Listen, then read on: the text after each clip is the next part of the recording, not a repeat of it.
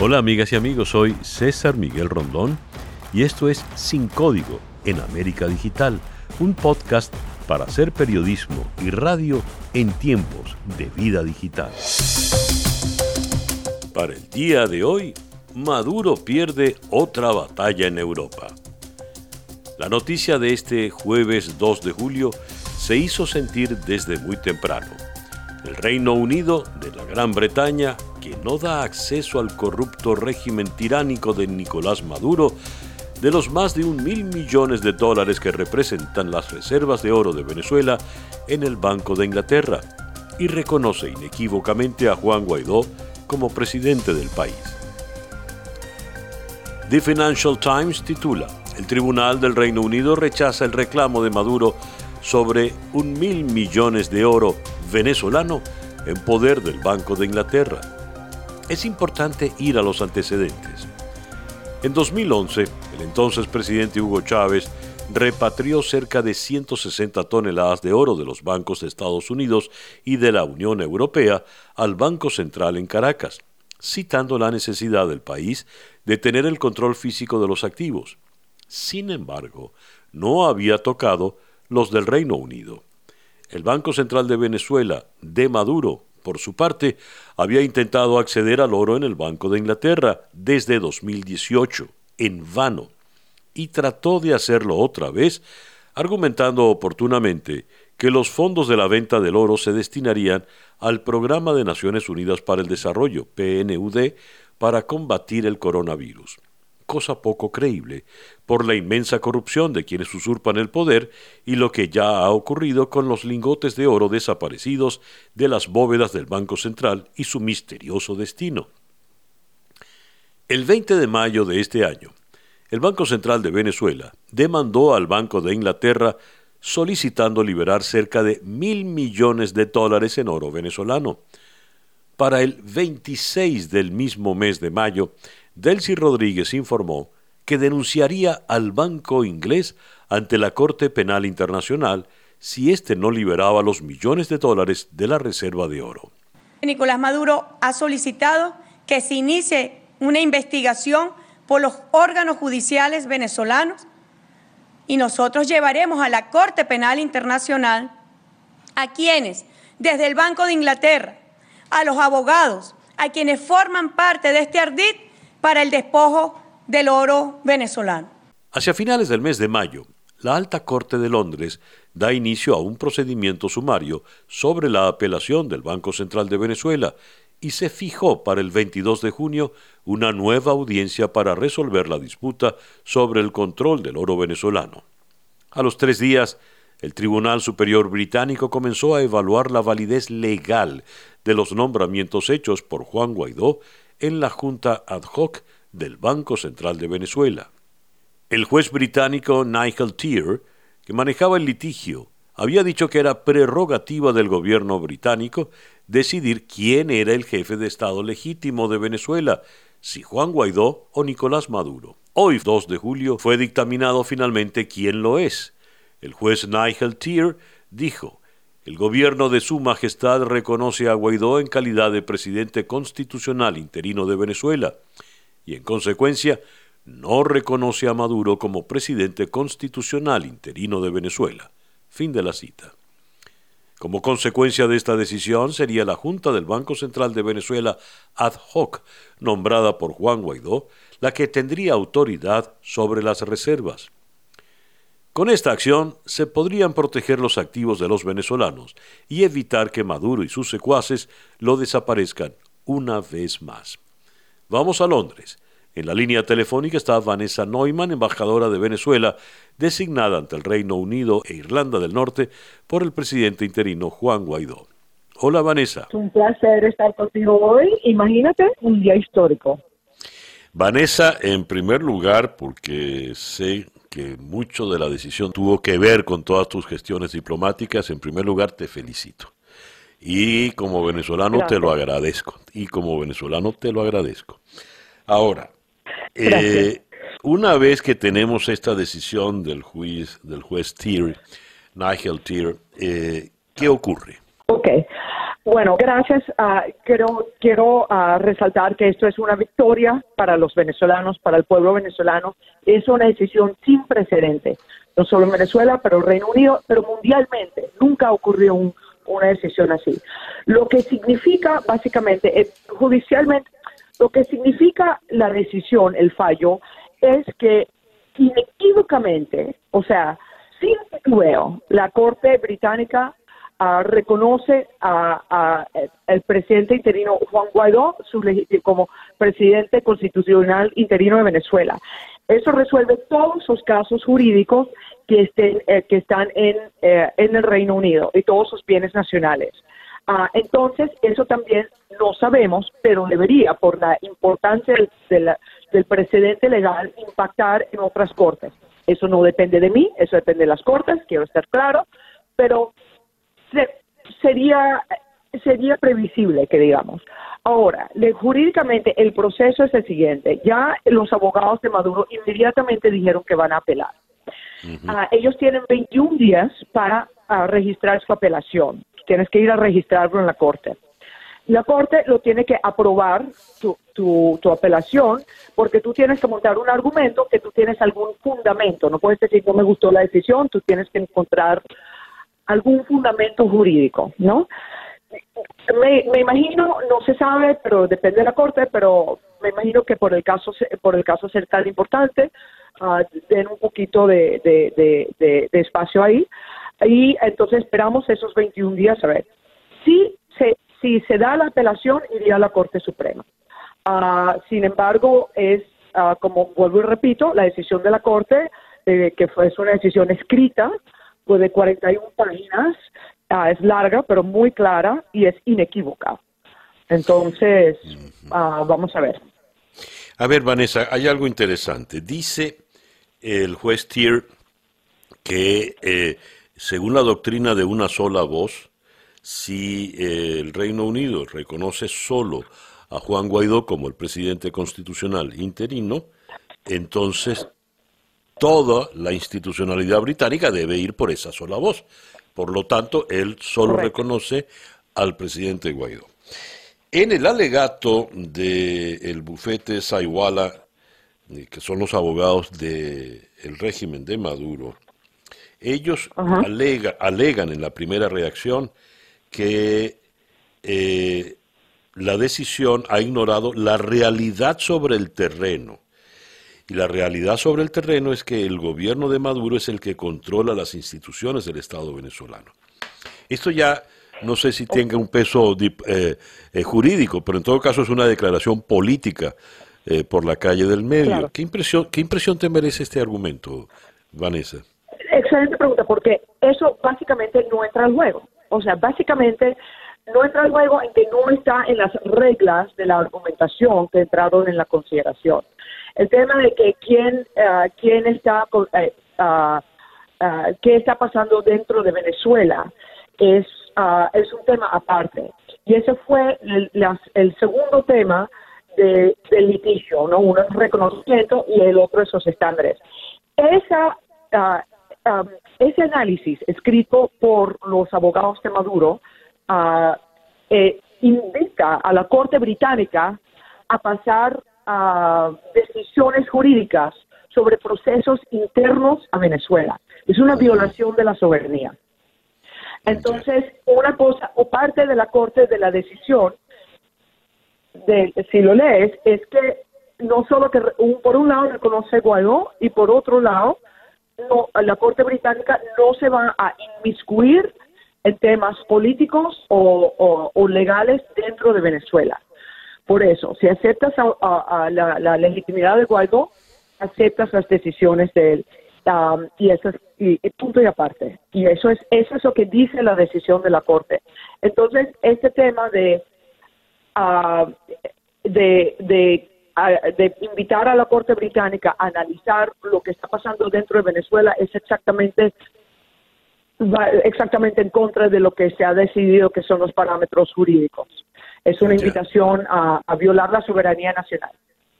Vanessa, pasando a otro punto, asumamos que la apelación de los abogados de Maduro no prospera y la decisión del juez Tier queda en firme.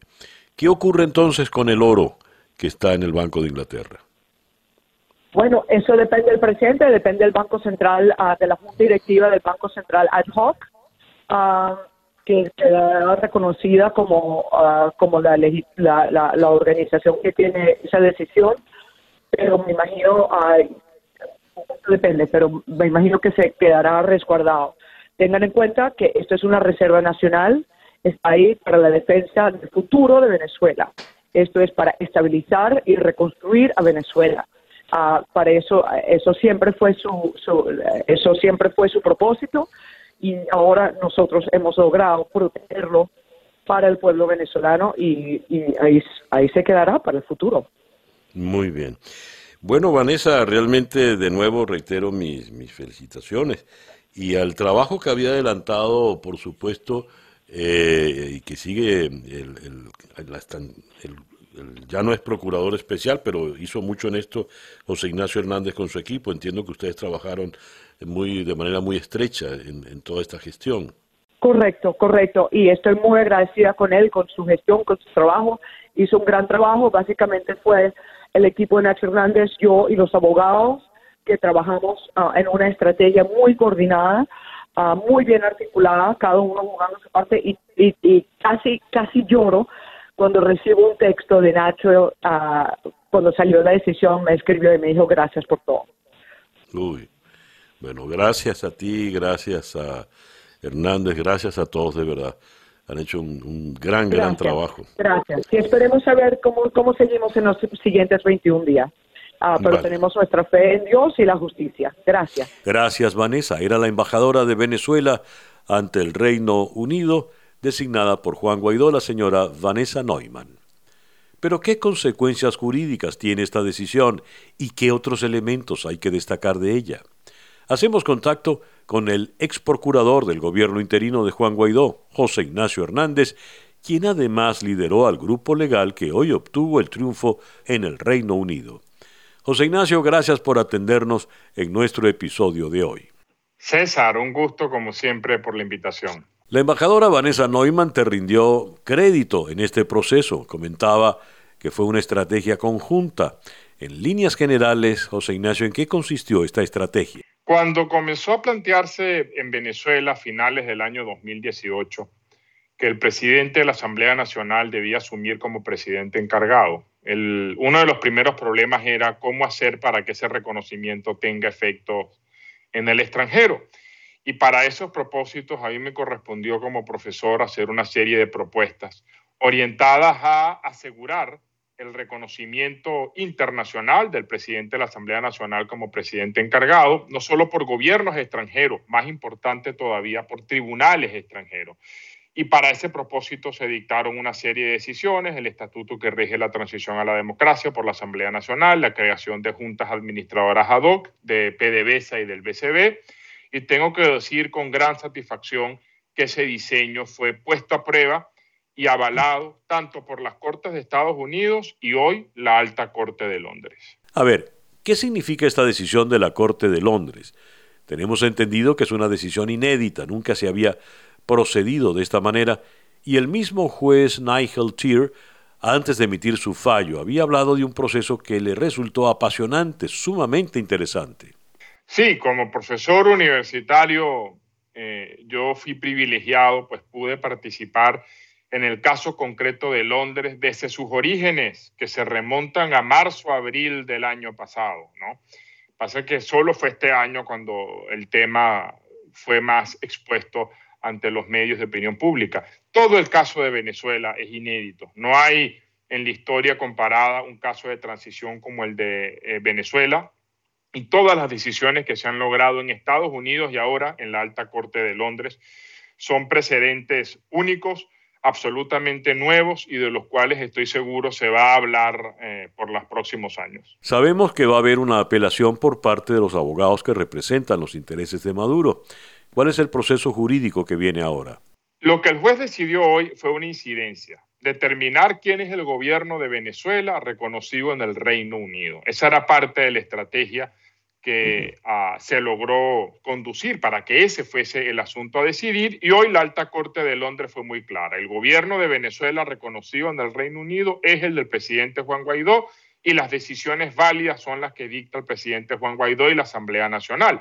Eso ahora abre las puertas para resolver todas las demás incidencias que existen en relación con los activos del Banco Central de Venezuela. Y sí, el régimen de Maduro probablemente apele, pero yo diría que con esta sólida decisión, esta ya es una situación irreversible y asegura, por lo tanto, el reconocimiento ahora judicial del gobierno interino del presidente Juan Guaidó en el Reino Unido. ¿Por qué es histórica esta decisión, José Ignacio? Cuando yo empecé a estudiar el caso de Venezuela a profundidad a finales del año 2018, solo conseguí un ejemplo parecido, si acaso, que era en Libia. Pero el caso de Libia, ah, que tiene lamentables similitudes con Venezuela, hay que decirlo, eh, desde el punto de vista jurídico era muy distinto. Y a pesar de ello, eh, se diseñó un marco institucional orientado a lograr el reconocimiento del presidente de la Asamblea Nacional como presidente encargado y como dije, pues logramos eh, probar que ese diseño funcionó en la práctica en Estados Unidos y en el Reino Unido. Y en el Reino Unido me atrevería a decir que es la primera vez que un asunto como este se decide. A ver, ¿qué ocurre ahora con este oro sobre el cual no tiene ninguna autoridad Nicolás Maduro? más sí la tiene Juan Guaidó. En cuanto al proceso, hay todavía que esperar eh, una decisión final de cierre. Como yo decía, esto fue tan solo una incidencia, pero que en la práctica resolvió el caso. Quizás pudiésemos decir que en unas semanas, dos, tres semanas, debería celebrarse una audiencia ya conclusiva, tener ya la decisión final y a partir de ese momento la Junta Administradora ad hoc del Banco Central de Venezuela será la única autoridad judicialmente reconocida del Banco Central a todos los efectos legales en el Reino Unido, incluso frente al Banco de, Inglaterra. Quiere decir que esta junta ad hoc, presidida por Ricardo Villasmil, puede tener control ya sobre ese oro, sobre esos lingotes. Ya no, hay que cumplir, como decía, esta etapa última del proceso, ciertos formalismos propios del derecho británico, Quizás la sentencia de cierre pueda emitirse hacia finales de julio, agosto, y a partir de ese momento entonces la Junta ad hoc podrá comenzar eh, a representar al BCB frente al Banco de Inglaterra. José Ignacio ha citado dos veces en esta breve conversación el caso americano y el caso británico. Ambos han reconocido a Juan Guaidó como presidente interino. Esto supone un desconocimiento del gobierno de Maduro.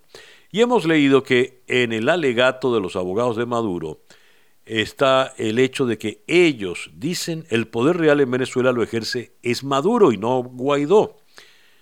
¿Esto es un problema político o jurídico? ¿Cómo se resuelve? Excelente pregunta, César. Es una cuestión política que tiene implicaciones jurídicas. La, la explicación sencilla, que valga la cuña, la explico en un libro que va a salir en los próximos días donde analizo las bases fundamentales de la transición venezolana. El problema práctico, muy en resumen, es el siguiente. En derecho internacional, el criterio que se ha ampliado para reconocer al gobierno es el control del territorio. Y por eso Maduro dice Guaidó no tiene control del territorio y por lo tanto no puede ser reconocido. Ese principio comenzó a flexibilizarse con el caso de Libia y ahora con el caso de Venezuela queda absolutamente desechado. Pero además, frente a eso, nosotros solíamos agregar el siguiente dato. Tampoco Nicolás Maduro tiene control sobre el territorio de Venezuela, porque hoy día Venezuela es un Estado fallido y uno de los signos distintivos de Venezuela como Estado fallido es que no hay en Venezuela ninguna organización política que ejerza el monopolio legítimo de la fuerza en todo el territorio. Y ahí está el lamentable caso del arco minero del Orinoco para entender la complejidad de esta realidad. ¿Qué consecuencia tiene esta decisión en otros aspectos? Por ejemplo, ¿qué otras implicaciones puede tener más allá de la circunstancia puntual del oro en el Banco de Inglaterra? Es fundamental, César, porque los dos centros financieros del mundo, incluso hoy día, en cierta medida siguen siendo Estados Unidos, a Nueva York, podía yo decir, y Londres. Y ambos centros financieros ya han reconocido judicialmente al presidente Juan Guaidó como presidente encargado. Esto abre las puertas para que otras jurisdicciones tomen una decisión similar, especialmente en Europa, lo cual permitiría proteger a los activos de Venezuela frente al cleptocrático régimen de Nicolás Maduro. Después de esta decisión, a efectos del Reino Unido de la Gran Bretaña, ¿qué es Nicolás Maduro? La mejor descripción está en los comunicados que la Cancillería británica señaló. Un régimen ilegítimo y cleptocrático. Gracias, José Ignacio. Era el ex procurador del gobierno interino de Juan Guaidó, José Ignacio Hernández. La Junta del Banco Central de Venezuela de Nicolás Maduro, queda claro, recurrirá el dictamen que le impide acceder al oro venezolano. En un comunicado, el bufete de abogados Saiguala Company, que representa la demanda de Maduro, ha señalado que al decidir que es la Junta ad hoc designada por el líder opositor Juan Guaidó la que tiene acceso al oro, el tribunal ha ignorado la realidad sobre el terreno, de que es el gobierno de Maduro el que controla las instituciones del Estado en Venezuela. Más allá de quién ejerce ese control, lo que está claro es que para la justicia británica, Maduro lo hace de forma inconstitucional.